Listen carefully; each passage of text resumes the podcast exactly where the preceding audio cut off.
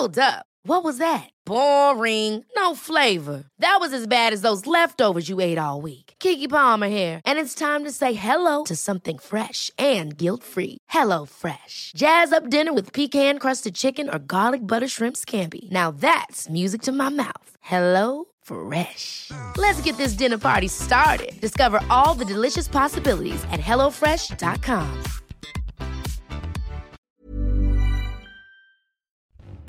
Bonjour à tous, amis créateurs, amis créatrices, c'est Bertrand, votre coach web. Bienvenue donc dans ce nouvel épisode dédié à la création de contenu, aux créateurs de contenu. Et aujourd'hui, nous sommes vendredi, et le vendredi, c'est le jour des questions-réponses. Voilà, c'est le Ask Bertrand. Je vous rappelle que vous pouvez me poser des questions, pardon, par euh, Twitter, par Facebook, par le Patreon, etc., ou par mail. Euh, par plein de systèmes. Je vais mettre en place un nouveau système d'ailleurs de questions pour que vous puissiez me faire des questions en audio, comme ça on pourra inclure directement votre question en audio et ma réponse, ben derrière moi je, vous ferai la réponse euh, dans la foulée. Alors aujourd'hui c'est une question que m'avait envoyée Estelle qui euh, a un blog, un podcast, qui a du streetcast. Vous retrouvez tout ça sur cocktailmemento.fr et je dois le souligner, c'est une patronne. Merci à elle pour le, sa participation via Patreon et qui me pose une question bah, par rapport justement à la thématique du SEO. Alors il y a plusieurs questions, mais euh, aujourd'hui je vais répondre à l'une. Et puis en fait la première partie de sa question correspond à la thématique que j'avais envisagée pour demain. Donc on est en plein dedans. Donc en fait euh, je pense que mon épisode de demain répondra Estelle à la première partie de ta question et l'épisode d'aujourd'hui va essayer de répondre à la suite. Donc la question d'Estelle c'était pour que le SEO marche, il faut avoir un thème précis que l'on vise. Si on n'a pas, euh, pas besoin de se soucier du SEO. Voilà, c'était son interrogation. Si on identifie un thème, il faut choisir des mots-clés. Ouais, oui, avec un point d'interrogation. Sinon, on ne peut pas mesurer sa progression, n'est-ce pas? Voilà. Donc voici un petit peu le contour de, sa question. Euh, on est sur les, le suivi, sur les mots-clés, etc. Alors, D'abord, je voudrais rappeler, Estelle, l'objectif du SEO, hein, et je le rappelle à tous, du moment que nous créons du contenu, nous souhaitons qu'il soit lu. Voilà, c'est la base, hein, nous sommes d'accord là-dessus, nous sommes tous d'accord. Euh, sinon, on ne mettrait pas sur Internet, on le garderait pour soi. Hein, le quoi, enfin, il y a plein de gens qui disent ouais mais moi je m'en fous, je publie des trucs, je m'en fous que ce soit lu, écouté, je m'en fous des stats, etc. Je vous l'ai dit, au départ on se moque des stats pendant les premiers mois, on les regarde pas trop parce que sinon ça nous démoralise. Mais dans la réalité, on aime tous savoir si ce qu'on fait est lu par quelqu'un, si c'est lu par une personne, par dix, on aime bien avoir des retours. Donc vient tout de suite se poser la question de la découvrabilité de notre contenu, hein, c'est souvent ce que je vous dis. C'est-à-dire que on fait des contenus et on a envie qu'ils soient découverts, qu'ils soient lus, que certaines personnes s'y intéressent, les relais, etc. Donc votre capacité, quelque part, euh, créateur et créatrice, c'est d'arriver à faire connaître votre contenu. C'est ce que j'ai dit à mes étudiants en journaliste cette semaine, et c'est ce que j'avais pas réussi à faire comprendre aux autres l'an dernier. C'est que on va ouvrir un blog euh, collectif. Moi, ce qui m'intéresse, c'est bien qu'ils produisent du contenu, mais c'est aussi qu'il y ait des gens qui le lisent. Et l'an dernier, il m'avait fait un coup, il, il, produisait des articles sur le blog, mais ils attendaient que d'autres personnes le, le, fassent connaître à leur place. Non, ça, vous pouvez pas le faire. Et puis en tant que créateur de contenu, si vous êtes tout seul, vous ne pouvez pas vous laisser euh, vous dire, je vais pas m'occuper de savoir comment mon contenu va être découvert, etc. Vous devez le prendre en compte. Le SEO est une partie de la solution. Voilà, c'est pas la solution complète.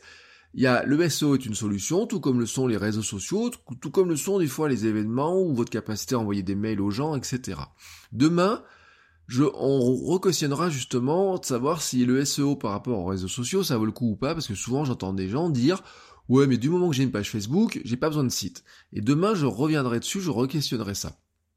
Mais il y a un élément quand même que je dois vous dire, c'est que l'avantage du SEO, qu'on le veuille ou non, l'avantage du référencement naturel, hein, tel qu'on dit, c'est de pouvoir générer un trafic régulier sur son site, surtout un trafic passif qui ne nous coûte rien.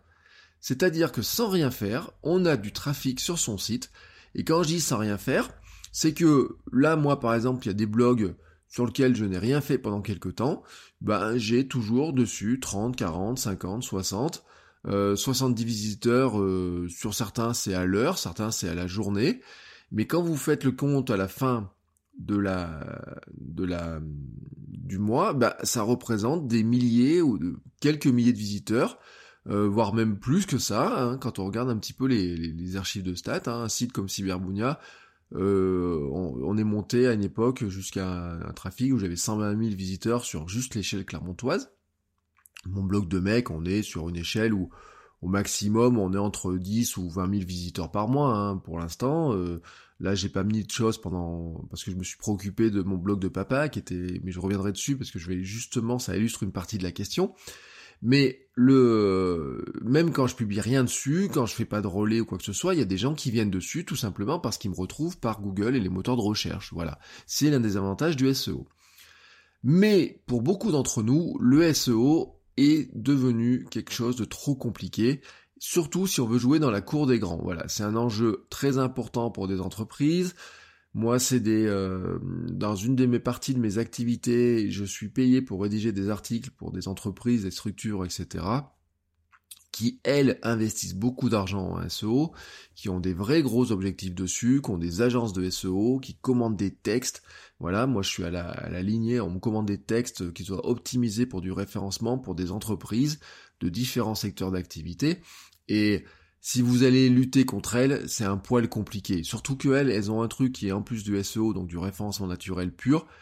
Dans leur armée, dans, leur, euh, dans leurs armes de, de marketing euh, sur de la recherche, hein, ce qu'on appelle le, search marketing, elles ont aussi la publicité, AdWords et compagnie.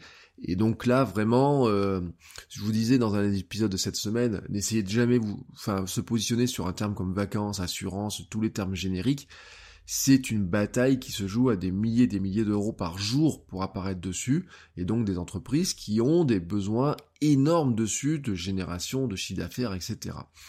Nous, on est là dans notre coin et on va en fait, qu'est-ce qu'on va faire? On va se contenter d'assurer les bases. Moi, c'est ce que je dis. On assure le minimum, mais le minimum, vous savez, rappelez-vous l'épisode j'ai fait sur le contenu minimum viable. Et ben on est là-dessus, c'est exactement la même chose. Estelle d'ailleurs, tu me le dis dans ton commentaire, tu me dis euh, dans ta question, tu me dis que tu as mis les bases euh, Yoast euh, dans ton SEO, dans le plugin Yoast, dans ton WordPress, etc. Ça fait partie d'assurer la base. C'est-à-dire que d'assurer la base, ça va être quoi? Ça va être de dire je vais me concentrer sur les éléments que je suis capable de maîtriser facilement au quotidien. C'est pour ça que les épisodes que j'ai fait cette semaine, c'était sur comment je crée un contenu qui est optimisé par nature voyez la structure du texte, etc. Comment je y ajoute une dose de SEO, comment j'utilise certains outils pour m'aider à le faire? Ça, c'est la base. J'ai envie de dire, si vous assurez ça, derrière, après, il y a des milliers de techniques, il y a toujours quelqu'un qui vous dira, euh, il faut faire ci, il faut faire ça, etc. Mais là, c'est la base. La base, en fait, elle se résume en 4 C, c'est euh, les quatre grands C du référencement. Le premier C, c'est le contenu éditorial, et là, c'est vraiment la base de tout. Tout par de là, concentrons-nous sur ce contenu. Je vais pas y revenir dessus trop aujourd'hui, mais vous avez compris. Moi, je euh, considère que si on fait d'abord du bon contenu, la suite va venir. Mais pour que la suite vienne, vous devez faire du bon contenu, mais c'est parce que vous faites du bon contenu que la suite va être aussi plus facile après en partie. La deuxième chose, c'est le code HTML. Le C de code HTML, c'est-à-dire que vous avez un contenu excellent, mais il faut qu'il soit optimisé pour être vu, voilà, lui faire un bel écran à votre code. C'est pour ça que ben, avoir un blog qui soit joli, ergonomique, etc., mais aussi qui soit bien codé, qui soit facile à comprendre pour les moteurs de recherche. C'est, on en revient sur cette notion euh, aussi les titres, les intertitres, la balise métadescription qui va le mettre un peu en valeur, que votre, tout simplement que votre site soit compatible avec Google, c'est-à-dire que Google, quand il arrive dessus, il arrive à le comprendre, qu'il arrive à le lire, qu'il arrive à le, à l'enregistrer. Je vous ai pas parlé de la Search Console de Google, de Google Webmaster Tools, etc. Mais là, vous avez des outils qui vous permettent de vérifier ça, tout simplement qu'il est capable de lire votre contenu, qu'il est capable de le comprendre, etc. Le, le troisième C, pardon, c'est la conception. C'est-à-dire qu'il faut que vous ayez un site qui soit conçu de manière à ce que les outils d'indexation puissent facilement rentrer dedans. L'image, à vous dire, c'est tous les jours, c'est une journée porte ouverte. Tous les jours, votre site doit être ouvert pour que les moteurs de recherche puissent venir scanner le contenu, l'analyser, détecter les nouveaux contenus, etc.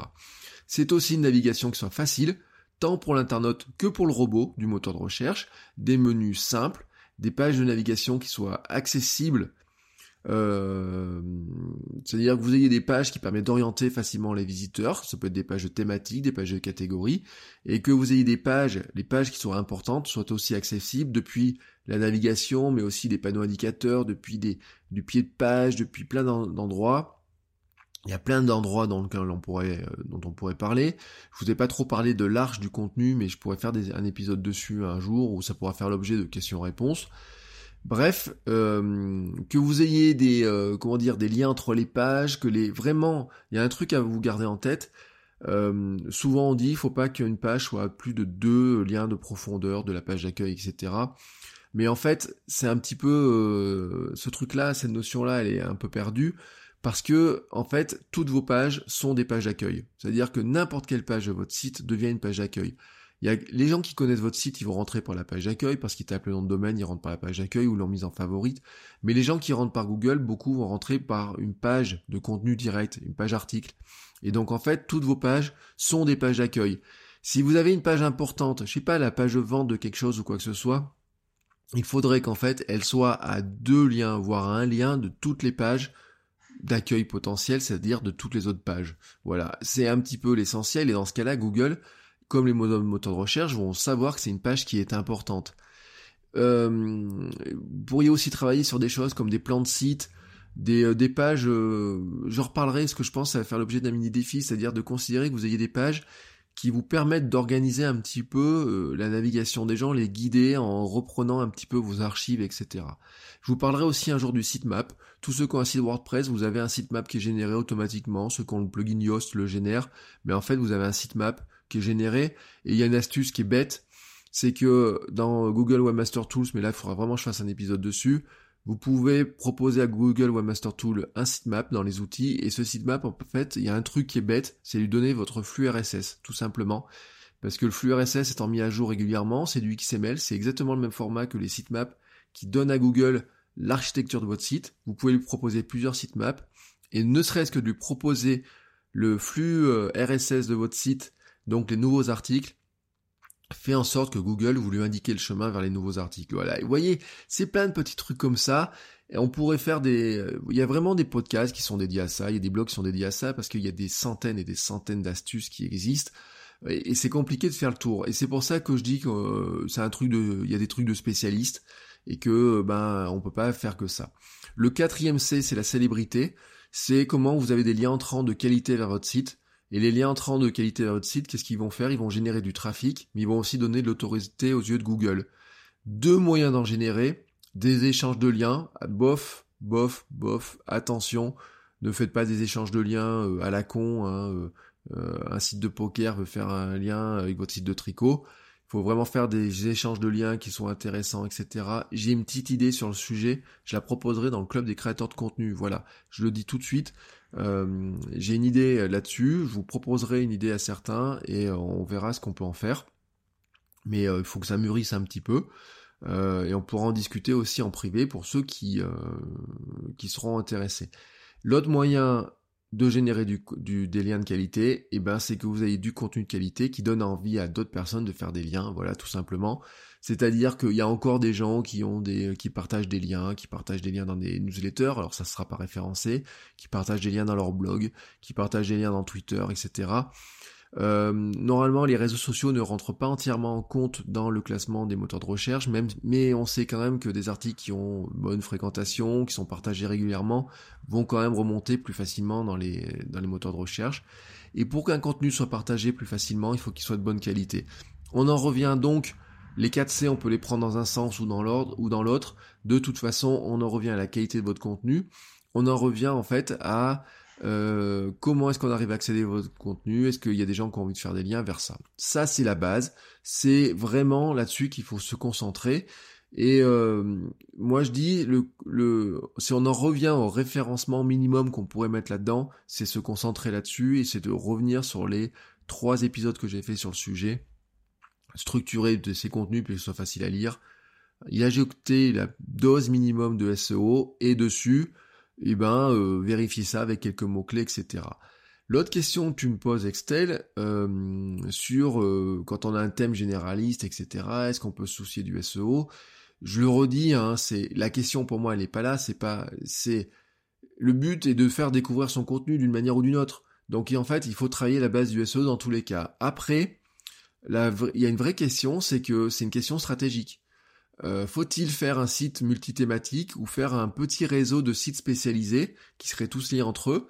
Euh, Je n'ai pas de réponse toute faite. Voilà, euh, chacun, a son avantage. Vous pouvez faire un site de niche qui est à mon sens plus facile à référencer car il est sur une thématique qui est précise. Donc Google aura facilement pourra facilement le comprendre. Il va comprendre l'unité, il va savoir de quoi parle le site dans sa globalité.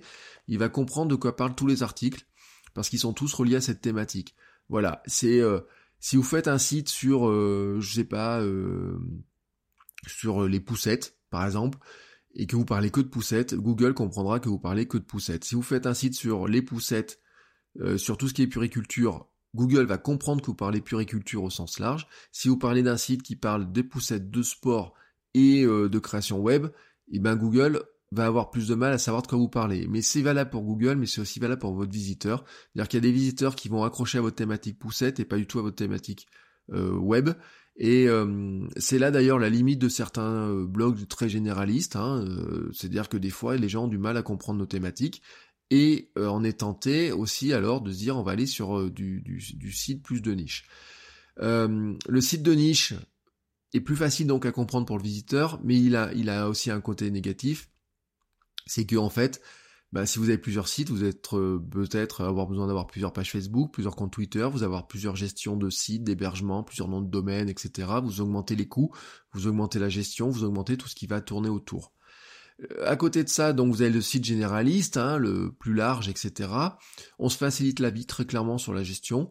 On a aussi un volume de contenu plus important, c'est-à-dire que quand on n'est pas inspiré d'écrire sur une thématique, on va écrire sur une autre, et bien le contenu va tout de suite grossir tout le temps même si on a des thématiques qui sont vides, ça peut être un piège. Moi, c'est un piège pour moi, hein. vraiment. Euh, j'ai un site à multi-thématique, je vais soigner une thématique et pas les autres. Je me dis, oh, de toute façon, il est à jour. Non, mais en fait, ceux qui sont intéressés par une thématique n'auront pas leur contenu. Donc, attention, c'est aussi un piège. Euh, la thématique devient aussi plus confuse pour les lecteurs et pour Google, ce que je vous donnais comme exemple tout à l'heure. Et là, on en vient sur une obligation parce qu'on arrive à le faire. J'ai commencé à évoquer le mot, on peut parler de structure en silo. C'est-à-dire que finalement, dans ces cas-là, on va essayer de quand même de dire à Google euh, et montrer aussi aux visiteurs que on pourrait se concentrer que sur une thématique particulière. C'est-à-dire que vous avez une thématique, euh, la thématique sport, pour revenir à tout à l'heure, elle est hermétique par rapport à ma thématique euh, poussette et par rapport à ma thématique création de web. Et donc c'est comme si j'avais dans un seul site des espèces de sous-sites qui ne se parlent qu'entre eux, des grandes rubriques qui ne se parlent qu'entre elles, mais qui ne communiquent pas avec les autres. C'est une structure, ce qu'on appelle en silo, je ferai un épisode dessus pour euh, expliquer un petit peu les choses. Alors peut-être pas la semaine prochaine parce que bon le référencement on va pas en faire toute la tout le temps. Hein. Je suis pas, euh, je veux pas faire un podcast spécialement euh, référencement et j'ai pas envie de faire un, vraiment un podcast spécial sur référencement. Si j'ai des idées de faire d'autres podcasts, Sérieusement, ce serait pas sur le référencement parce que c'est pas le domaine qui me passionne tous les jours. Euh, je le dis très clairement. Euh, et voilà, les, techniques que je vous ai données dans la semaine, j'en applique euh, pas beaucoup plus que ça, un petit peu plus en formation. J'en explique. j'ai fait quelques formations. Hein, j'ai vendu de la formation référencement, mais moi je vends pas de la formation référencement pour les experts. Je vends de la formation référencement pour les débutants. Voilà, vraiment sur les bases autour de son contenu. J'en reviens ce choix entre site de niche, site généraliste, j'en reviens euh, aux épisodes sur la marque euh, personnelle, marque personnelle versus marque ombrelle, etc. C'est pareil, hein, c'est euh, si vous faites un site sur les poussettes, vous allez appeler ça guide-des-poussettes.com. Si vous faites un site plus généraliste, vous allez avoir un problème de trouver un nom, etc. Et ben Estelle, t'es es bien placé pour le savoir, c'est que ton cocktail, cocktail memento, c'est un cocktail. Voilà, t'as un site généraliste, il faut qu'on trouve un nom généraliste. Alors des fois on le met sous son nom, Hein, mon Bertrand Soulier, puis des fois on va le mettre sous un nom euh, euh, comme toi tu l'as trouvé, plus ombrelle, mais qui permet de rajouter plein de choses dedans. Et alors qu'un site de niche, on va plutôt l'axer avec un, vraiment un nom. Alors en référencement, il y a des noms spécifiques là-dedans, dans lequel on va vraiment utiliser le mot-clé pour parler que du sujet. Mon expérience, moi j'ai tenté les deux. Voilà, je vous le dis, j'ai tenté les deux expériences. Je suis en même, j'ai même les deux. Des fois, il y a des gens qui me demandent pourquoi j'ai plusieurs sites. Dans la famille, avec ma femme, à un moment, je crois qu'on a compté 8 ou 9 blogs en, fonctionnement en parallèle. Ça faisait une sorte de petit réseau de blogs, etc. Euh, ma femme, par exemple, a euh, mon blog de thé. Euh, si vous regardez mon, si vous cherchez mon blog de thé sur Google, vous tomberez sur le blog de ma femme, qui est un blog de thé qu'on avait lancé, qu'elle avait lancé avant la boutique. Moi, j'avais à une époque un blog qui s'appelait Coureur Geek, qui était consacré uniquement au, à ce qui était course à pied et appareil pour mesurer ça. Euh, applications, montre GPS, euh, voyez tous les Strava et compagnie, il n'y en avait pas tant que ça à l'époque. J'avais même fait des comparatifs, je courais autour du plan d'eau, euh, proche maintenant de la maison ou du stade et je regardais par exemple si l'application la montre GPS donnait les mêmes résultats, si deux applications donnaient le même résultat, est-ce qu'il y en avait qui coupaient, etc. C'était un site qui était ultra spécialisé euh, et qui marchait bien tant auprès de l'audience que des partenaires.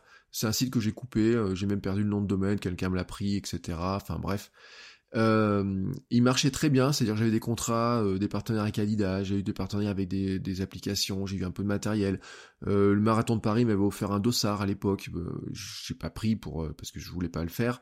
j'avais pas l'entraînement pour le faire, mais voyez, j'ai eu des partenariats. Adidas m'avait envoyé du matériel et un coach qui était venu m'expliquer pour qu'on pour m'entraîner un petit peu, etc. Voyez. Et l'audience savait tout de suite de quoi ça parlait. je le fais encore, hein, par exemple. Euh, je viens de lancer mon blog de papa.fr, qui est une variante ultra spécialisée de mon blog de mec. Euh, là, je vais vraiment parler que ben mon expérience de papa, de papa en gestation et de papa quand je serai papa. Voilà, c'est euh, ultra spécialisé, c'est-à-dire que les gens qui tombent sur mon blog de papa, ils savent vraiment de quoi je vais parler. Et le but du jeu, c'est ne pas l'élargir à des thématiques, développement personnel, marketing, etc. Là, j'ai d'autres blogs pour ça. Parfois, c'est pas facile. Euh, j'ai souvent dit, par exemple, j'ai souvent eu un doute entre mon blog perso bertrandsoulier.com et mon blog de mec, qui des fois se marchent les pieds l'un sur l'autre. C'est-à-dire qu'il y a des thématiques dans mon blog de mec, euh, pourquoi comment j'ai perdu 20 kilos, qui auraient très bien pu rentrer sur mon blog perso, etc. Il y a même à un moment donné, je me suis demandé comment les, les regrouper. Surtout que j'avais rajouté un truc, c'était votrecoachweb.com, qui était mon site de conseils, avait aussi son propre blog. Donc tout se marchait un peu sur les pieds. C'est pour ça que j'ai coupé euh, un petit peu la partie... Euh, j'ai coupé la partie blog de votre coach web, j'ai tout mis ça sur Bertrand Soulier, et on va dire que j'ai la partie lifestyle et vie euh, sur Bertrand Soulier, euh, sur mon blog de mec, et j'ai la partie plutôt pro sur Bertrand Soulier, voilà, qui est ma marque personnelle. En fait, j'ai décidé vraiment, moi, d'axer ma marque personnelle autour du travail sur Bertrand Soulier, sur mon nom, c'est vraiment sur ma marque personnelle, et mon blog de mec étant plutôt un aspect plutôt magazine et blog perso sur le quotidien, etc. Mais les deux se marchent sur les pieds parce que finalement, ce qu'il y a dans mon blog de mec quand je parle de mes photos Instagram, ça regroupe aussi ce que je fais par rapport à euh, bah, le conseil, les cours, etc. Vous voyez, c'est un petit peu compliqué. Euh, d'ailleurs, à tel point, c'est que euh, je n'utilise plus qu'un seul compte Twitter. Voilà, pour mes blogs. tout ce qui est perso, hein, je parle pas de cyberbounia, mais pour tout ce qui est perso, je n'utilise plus qu'un seul compte Twitter, c'est le compte Bertrand Soulier, qui relaie autant du mon, le podcast que relier des formations que je pourrais faire, que relier euh, les articles de mon blog de mec, que relier des recettes de cuisine. D'ailleurs, dans la même journée, je peux relier autant une recette de cuisine que le podcast, qu'un article sur le marketing ou quoi que ce soit. Vous voyez? Voilà, c'est un petit peu la limite des choses, mais c'est mon expérience, c'est comme ça que je me sens. Mais on pourrait aussi remonter ça sur le podcast. Euh, vous pourriez vous poser la question d'un podcast généraliste ou d'avoir un petit réseau de podcasts thématiques Qu'est-ce qui est, il faut se poser la question qu'est-ce qui est bien pour soi, qu'est-ce qui est bien pour son audience. Moi, je crois que seul le test apporte la réponse. Euh, par exemple, euh, quelqu'un comme Patrick Béja, à des podcasts très thématiques entre le rendez-vous tech, euh, Positron, etc., euh, Club, etc., qui ne s'adressent pas du tout, même euh, il y a des gens qui sont intéressés par ce qu'il va conseiller dans l'un et qui sont pas du tout intéressés par le domaine de la tech, par exemple. Il y en a en français, en anglais, donc vous voyez. Mais en fait, ce qui est intéressant pour lui, c'est que ben au lieu de faire des épisodes, quatre épisodes par semaine, par exemple, sur un même flux RSS, et ben il va avoir un épisode par semaine dans chaque flux, et puis les gens, bah, s'il y en a qui sont intéressés par toutes les thématiques, vont s'abonner à toutes les thématiques. Lui permet de faire voyager les, les gens de l'un à l'autre, etc. Euh, J'ai envie de dire, ça fait peut-être pas beaucoup plus de boulot, j'en sais rien. Enfin, quoique je pense toujours un petit peu, parce que chacun est une marque à part entière. Et puis, bah, si vous avez du financement participatif autour comme lui sur Patreon, je pense qu'il doit avoir plusieurs pages Patreon. Euh, enfin, j'ai même pas vérifié. Moi, je suis abonné, enfin, je lui donne sur de l'argent sur euh, le rendez-vous tech qui est la principale que j'écoute, vous voyez. Mais je crois, voilà, que euh, il y a un choix qui est personnel et aussi que vous devez vous sentir dans lequel vous allez vous sentir, faire des tests. Et euh, ça ne change pas la question du SEO, quoi. En tant que tel, ça va changer la difficulté, mais ça ne va pas changer le fait que de toute façon, il va falloir vous y intéresser parce que le SEO, c'est ce qui vous amène du trafic et vous espérez du trafic de qualité. Alors, comment est-ce qu'on mesure, justement, parce que c'est la dernière question, c'est euh, comment est-ce qu'on mesure sa progression? Ben oui, il faut mesurer d'une manière ou d'une autre. Alors, c'est, euh, il y a deux endroits où on va mesurer. Hein. c'est euh, soit vous allez mesurer en termes de visite, l'analytics. Google Analytics vous donne, bah, vous dit voilà, vous avez des pages qui, montent mieux, etc. Si vous avez, vous allez vous rendre compte que des vieux articles, de toute façon, sont toujours très bien classés, ben c'est que ceux-là, finalement, ils ont un bon référencement sur quelques expressions. Malheureusement, les notes provided de Google Analytics et de Google font qu'on ne sait plus sur quel mot on se positionne, donc il faut déduire un petit peu sur quoi c'est. Euh, et c'est là où après on a des outils aussi de, de mesure de termes de position. Alors je pense à des ranks.fr, myposeo, euh, ahrefs.com, qui sont des outils qui permettent de dire, ben voilà, euh, est-ce que je suis positionné sur telle et telle expression, est-ce que mon site apparaît sur telle et telle expression. Ce sont des outils qui sont souvent payants, pas forcément toujours très chers pour certains, mais qui ont un coût. Euh, ça peut être intéressant de temps en temps pour vérifier, de savoir ce qu'on fait, est-ce qu'on arrive à remonter dans des positions ou pas, parce que je pense qu'on n'est pas obligé d'en faire une obsession, mais c'est bien de se demander comment les gens vont vous trouver, quel mot ils tapent. Euh, ça peut se faire sur un terme général sur le blog, hein, au terme généraliste, j'aimerais que les gens me trouvent sur le blog. Quand je vous dis euh, poussette, je veux que si je fais un site sur les poussettes, je veux que les gens me trouvent sur les poussettes, quel que soit l'article sur les poussettes. Mais après, je vais me dire aussi, je voudrais qu'ils me trouvent sur des termes spécifiques. Par exemple, si j'étais un vendeur de poussettes, je pourrais dire euh, poussette. Euh, et un bon truc, par exemple, c'est de rajouter des marques. Euh, poussette, euh, test, euh, poussette bébé confort. Que penser des poussettes bébé confort? Que pousser, que penser des poussettes verbodées, etc. Vous voyez? Parce qu'en fait, ça correspond à des recherches de, des gens. Mais c'est pareil sur les jeux vidéo, etc. C'est pareil sur les applis, etc. Euh, si vous faites, euh, vous pouvez faire un top 10 des applis Android, un top 10 des applis iPhone, etc. Vous voyez dans le référencement, vous avez énormément de gens qui font ça, qui segmentent aussi en rajoutant des bouts de marque, etc. Et là-dedans, vous suivez, vous pouvez suivre ça. Euh, moi, je crois, voilà, qu'il faut pas perdre de vue une chose hein, pour répondre à, la question globalement. Je pense pas vraiment, hein, sincèrement, Estelle, je, pense pas qu'on puisse se moquer du SEO et de se dire c'est trop compliqué pour que je m'y intéresse pas du tout. Il faut s'intéresser à la base du SEO. Euh, il faut pas perdre de vue aussi pourquoi on fait tout ça. Hein. Euh, si vous, avez envie d'être lu, d'être vu, de développer une activité les uns et les autres, et si on veut être vu, il faut mettre toutes les chances euh, de, son côté.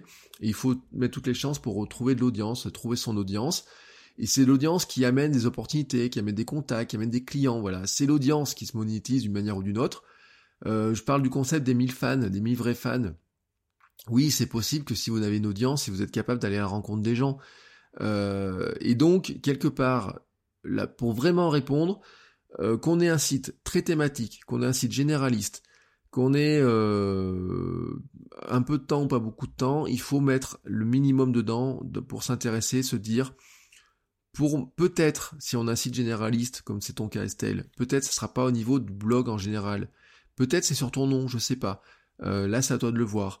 Euh, ou sur euh, ce que tu proposes au sens large, mais peut-être sur certains articles, c'est vraiment, à chaque fois sur les articles, c'est de poser la question sur quel, sur quel mot t'aimerais que tes articles remontent, quelles sont les expressions utilisées, faire une petite recherche dessus des principaux mots que tu dois utiliser, et au moins optimiser au niveau de l'article. Si ce n'est au niveau de la rubrique, et peut-être après au niveau du blog au sens plus large.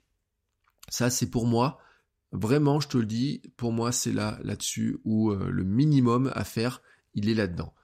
Euh, demain, en revanche, je vous le dis, je questionnerai l'importance de l'écosystème, hein, le fameux écosystème dont je vous ai déjà parlé. Est-ce qu'il vaut le coup? Est-ce que ça vaut le coup de rentrer dans la bataille du SEO Est-ce qu'il faut vraiment euh, se jeter dedans? Ou est-ce qu'on peut se dire, bah, je ne fais plus que du Facebook, parce que de toute façon, c'est Facebook qui a le trafic. Et on questionnera ça, ça sera ma petite interrogation. Ça, ça sera mon rendez-vous podcast de demain. Je vous le dis aussi, demain, je vous donne un nouveau rendez-vous. Euh, je, ceux qui sont membres du club des créateurs de contenu, le groupe Facebook, ont vu hier un live de test. Euh, demain, je fais un premier show euh, live. voilà, alors show, c'est vraiment un grand mot. je sais pas comment appeler ça. Une première petite émission live. Je vous donne rendez-vous. Je pense, on sera dans les alentours de 9 heures pour un truc qui va durer, dans mon esprit, c'est autour de 10, entre 10 et 20 minutes, sur euh, je voudrais vous partager régulièrement, peut-être toutes les semaines je verrai ou quand j'en aurai envie, euh, quelques infos, des liens, quelques outils sur la même thématique que le podcast, c'est-à-dire autour de la création du contenu, d'internet, du web au sens large, etc. Et que ça serve aussi de base à ceux qui seront présents pouvoir poser des questions, discuter de tout ça. Voilà, c'est interactif. Donc moi, le principe, c'est quoi? Bah, Je suis à mon bureau, euh, je démarre mon logiciel, la caméra, je diffuserai ça non pas dans le groupe Facebook du Club des créateurs de contenu pour le coup, je le diffuserai sur la page Facebook, euh, facebook.com slash soulier Bertrand, ou euh, qui est aussi en lien, hein, c'est la page que je mets en lien dans les notes de l'émission. Euh, vous pouvez pas louper, de toute façon, il y a une grande cover Facebook, et c'est l'image du podcast, hein, avec le petit dessin de mon, personnage. Et je le ferai, dessus, là-dessus en live. Euh, parce que en fait ça n'intéresse pas que les membres du club des créateurs de contenu, c'est plus large. Après, euh, euh, l'avantage du live Facebook, c'est que si vous voyez pas en direct, vous pouvez revoir la vidéo ensuite, même si vous ne pouvez plus interagir, ou alors vous pourrez mettre des questions après, moi je pourrais répondre. Mais si vous voulez vraiment pouvoir interagir, je vous donne rendez-vous demain à 9h. Voilà, ça ce sera pour la partie vraiment live. Et je vous donne aussi demain toujours dans le podcast, parce que moi je continue toujours mon objectif de faire un épisode de podcast par jour.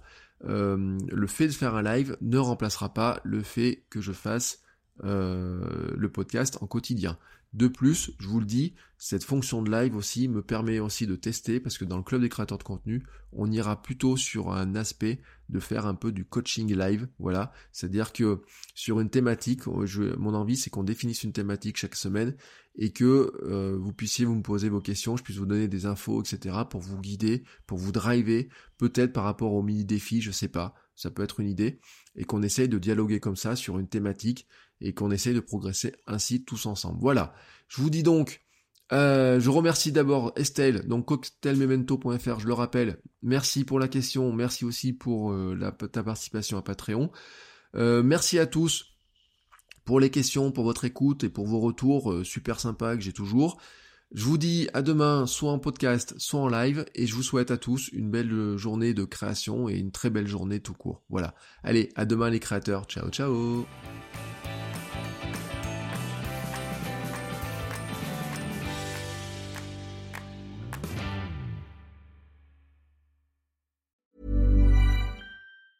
Hey, it's Danny Pellegrino from Everything Iconic. Ready to upgrade your style game without blowing your budget? Check out Quince. They've got all the good stuff, shirts and polos, activewear and fine leather goods, all at 50 to 80% less than other high-end brands.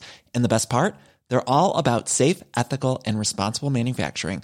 Get that luxury vibe without the luxury price tag. Hit up quince.com slash upgrade for free shipping and 365 day returns on your next order. That's quince.com slash upgrade.